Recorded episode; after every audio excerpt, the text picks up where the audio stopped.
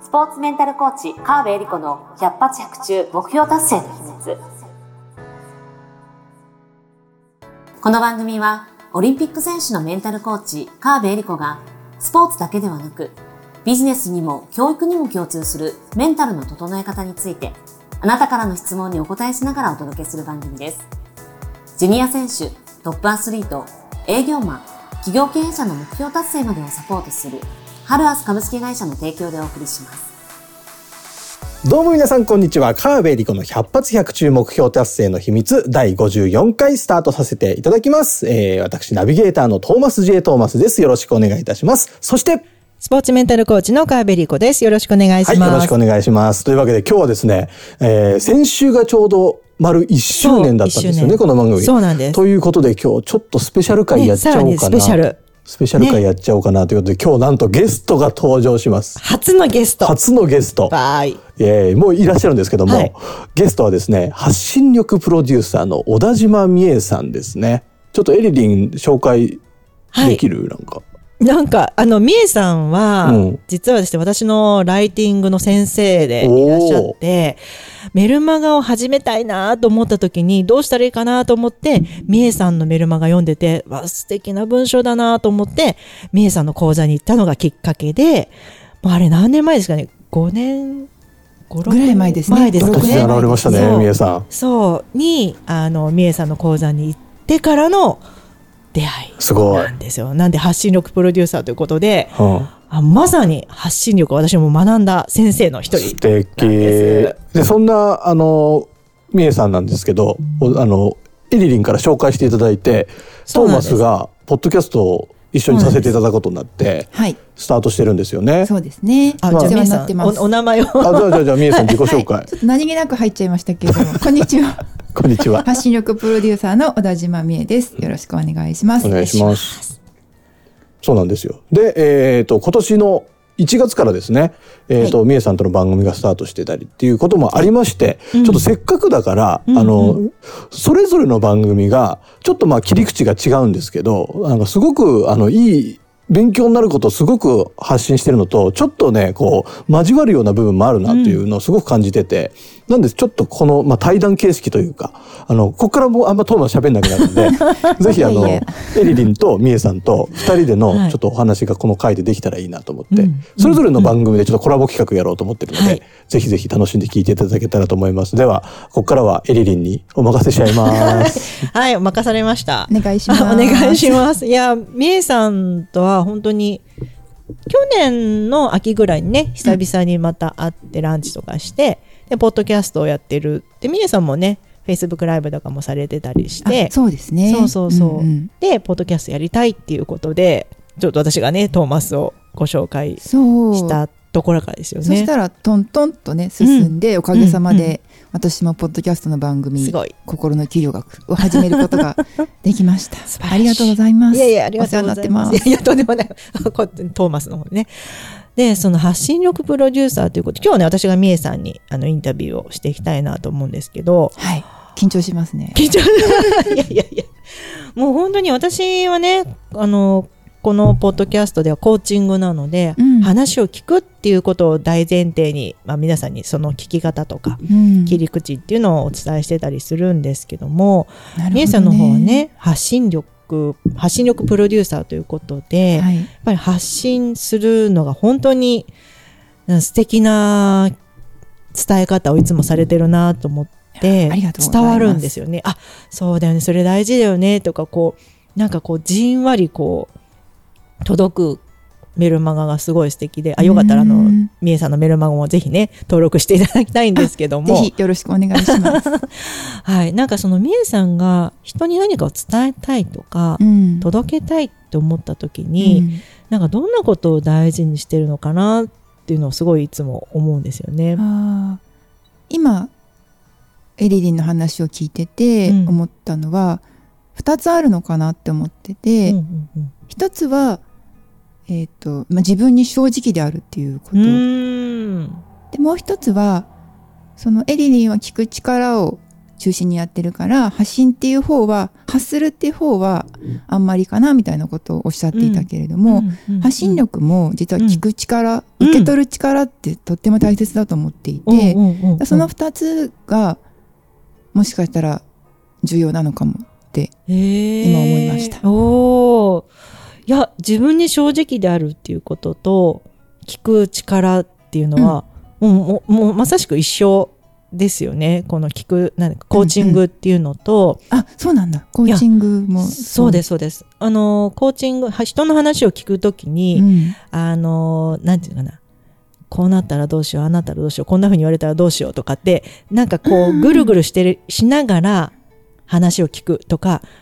例えば、みえさんをこういう方向に話を持っていかせようとか、こうさせよう、ああさせようって思ってると、まあ話入ってこないんですよ。初級、初心者コーチングとかセッションは割とそうなりがちですよね。このワークをしたいとか、うん、この方向に、いや、なんかこう、やる気に満ちた状態で帰らせたいみたいな。このワークをしたいわかる。これすごく効くからやってほしいみたいなね。そうそうそうこっちの勝手な都合で、ね、こっちの都合でやろうとしてると、あんまり自分に正直で、まあやりたいっていう意味では正直なんですけど、はい、相手軸でもないし、正直でもないから、あの話が半分ぐらいしか入ってこない。ですよね。その場合のじゃあ正直、自分の本当の正直っていうのは、どういうとことつながればいいんですか？このワークをしたいとか、うん、こういうステートになってほしいとか、っていう、まあそれは頭で考えてることだと思うんですけど、その奥にある本当の気持ちっていうのはどういう気持ちそこと私が質問されて、さすが。いや、私の場合はですけど、うん、あこの人はもう絶対いい方向に行く。うんうん、し、えー、今も幸せ。で、今ちょっと辛いとか、今悩んでることがあるとか、今考えたいことがあるから、それ一緒に描くだけっていう、こう、なんかかなりフラ、相手のことを信じて、信じた上でフラットにいる。っていうふうにすると、話がすごい入ってくるんですよね。そうですね。もともとその相手がどうとかで、自分が何とかしてあげようとかじゃなくって、もう相手にはその力をもともと持っていて、で、それをただちょっとこう、例えばずれたり、本人には見えなくなってるのを、ちょっとこう見えるように、そうそうそう。ちょちょんってやそうそうあ、で、こっち行ったら見えるかもしれないなっていうワークをするみたいな。とか、こういう、こういう切り口で聞いたらなんか気づくかもしれないなと思って質問してみるってやると、うん、気づくこともあるし、気づかないこともあるので、うん、気づかなかったら、あ、このドアじゃなかったんだなと思って、うん、あ、じゃあこっちの切り口だったらどうかなとか。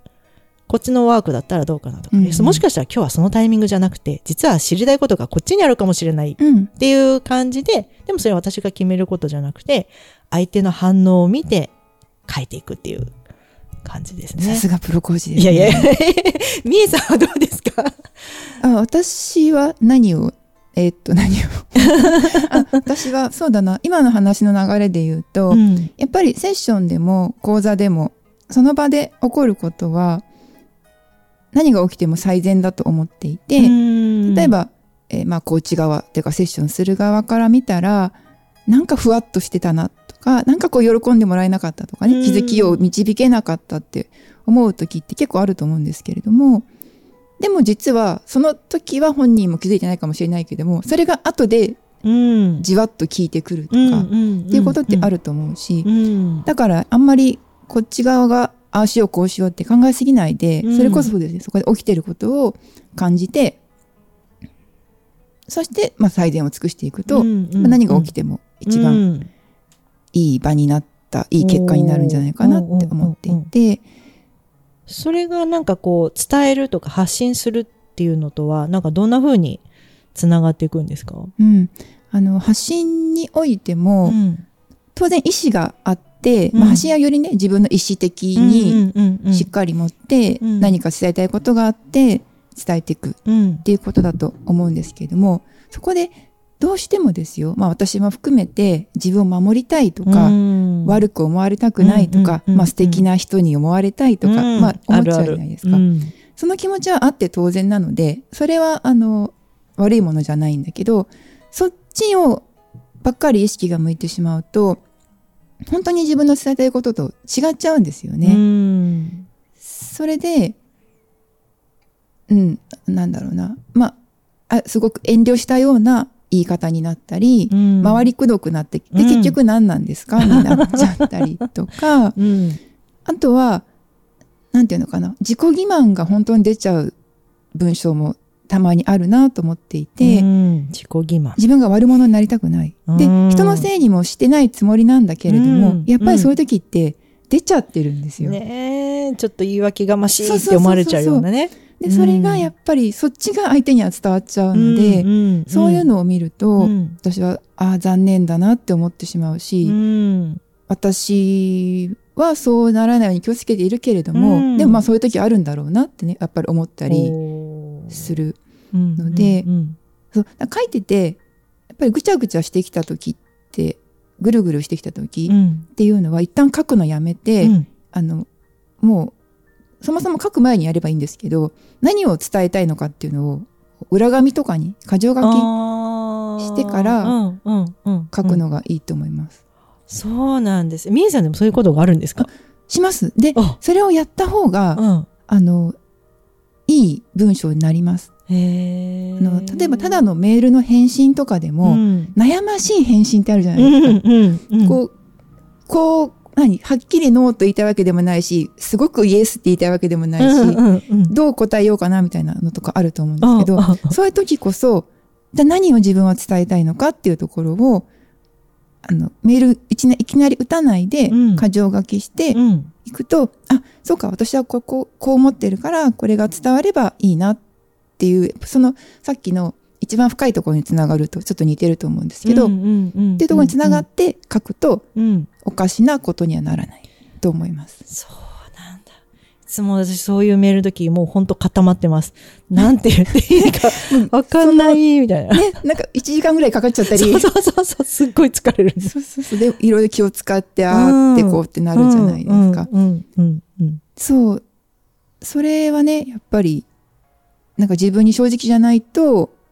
あんまりいい結果にもならないというかね。なんかこうすごく気を使って言ったつもりが違う解釈をされて余計面倒になったりとかってあったりもするじゃないですか。それを避けるためにやっぱり自分とつながって、本当に思ってることを相手と、相手のことも思いながら書くといいと思うんですよね。自分とつながって相手のことを思って書く。両方ですね。両方。そうそうそうそう。ね相手だけになってもいけないし、自分だけになって、うん、まああんまりそういう人はいないと思うんですけどね。特に日本の方は、どうしても相手のことばかり考えちゃうと思うんだけれども。いやでもやっぱり自分の例えばメルマガとかでも自分のことを言いたいとかなんか商品販売したいとかなるとどうしてもそっちばっかりね言いたくなっちゃう、うん、知ってほしい買ってほしいが立っちゃってるメールもあったりするじゃないですか。私も多分そうなってることもあると思うんですけど。いや、エリリンは素敵ですよ。メルマガ、あ、メルマガ本当にお手本にしてほしいぐらい素敵なので、皆さん。本当ですか？はい。あの、まだ読んでないよっていう不思議な人は、不思議な人早く読んだ方がいいと思うな、あれは。メールマガジンも、あれでしたっけ ?LINE 公式アカウントから登録できます、ああ、できます。あ、はい、そうなんだ。できます。概要欄にね、エリリンの LINE 公式アカウントがありますので。もう今度もしこういう機会があったら、私がエリリンのメルマガ何がいいかを解説します。それ面白いですね。いや、恥ずかしい。どこがどういいのか。あ、それはもう得意なんで、そういうのは。すごい公開講座。これめっちゃ有料級で、あの、お金取って。そう。急にがめつくなるみたいな。なんか、投げ銭とかある場で、ね。投げ銭。え、なんか、二人で、あの、インスタライブやるとか、そういうのとかあ、いいかもしれないですね。そうですね。私のメルマガを公開で。インスタでもいいし、まあ何でもいいんだけれども。ねうん、そうですいや、でも本当にそれぐらい素晴らしい、あの、面白いメルマガなので。最初の先生が良かった、ね、いや、とんでもないですね。エリリンの力。いいですね。褒め合ってます、ありがとうございます。というわけで、ちょっと本当にね、あの、このポッドキャスト1本分だと本当にあっという間な時間なんですけど、こんな、あの、みえさんがやってるポッドキャスト、心の企業学というのはですね、明日、木曜日ですね。いつも木曜日に発信されてます。で、明日の回にはですね、エリリンがゲストで登場するという、えー、こういうお互いゲストに出ちゃいましょう企画ですので、ぜひそっちもですね、あの、楽しみに聞いていただければ嬉しいなと思います。ポッドキャストアプリで心の企業学と検索していただけると、えー、出てくると思いますので聞いてください。あの、概要欄にもリンク貼っておきます。はい、えー、どうでしょう？みえさんなんか言い残したことはないですか？言い残したこと？ないわかんない。楽しかったです。楽しかったですね、はい、あよかったです。エリリンはどうですか？えもう全然いつも時間見ながら話してるんですけど今日は時間を見ずに話してたら「えもう?」って言っちゃいま つい言っちゃいました。ねなかなか話してると本当面白いのでまたぜひね機会があったらゲスト。まだ序の口なんで。序の口なんでね。まだたくさん出てくると思いますのであの LINE の方から皆さんもですねあのもっと聞きたかったとか言っていただけたらあのリクエストいただけたらまた企画させていただきますのでぜひぜひご協力ください。ということで、えー、川辺理子の100発100中目標達成の秘密第54回以上で締めさせていただきます。お二人ともありがとうございました。ありがとうございました。今週も最後までお付き合いありがとうございました。あなたの毎日に少しでもお役に立ちますように。来週の配信も楽しみにしていてくださいね。この番組は提供ハルアス株式会社プロデュース tmsk.jp ナレーション土井まゆみがお送りいたしました。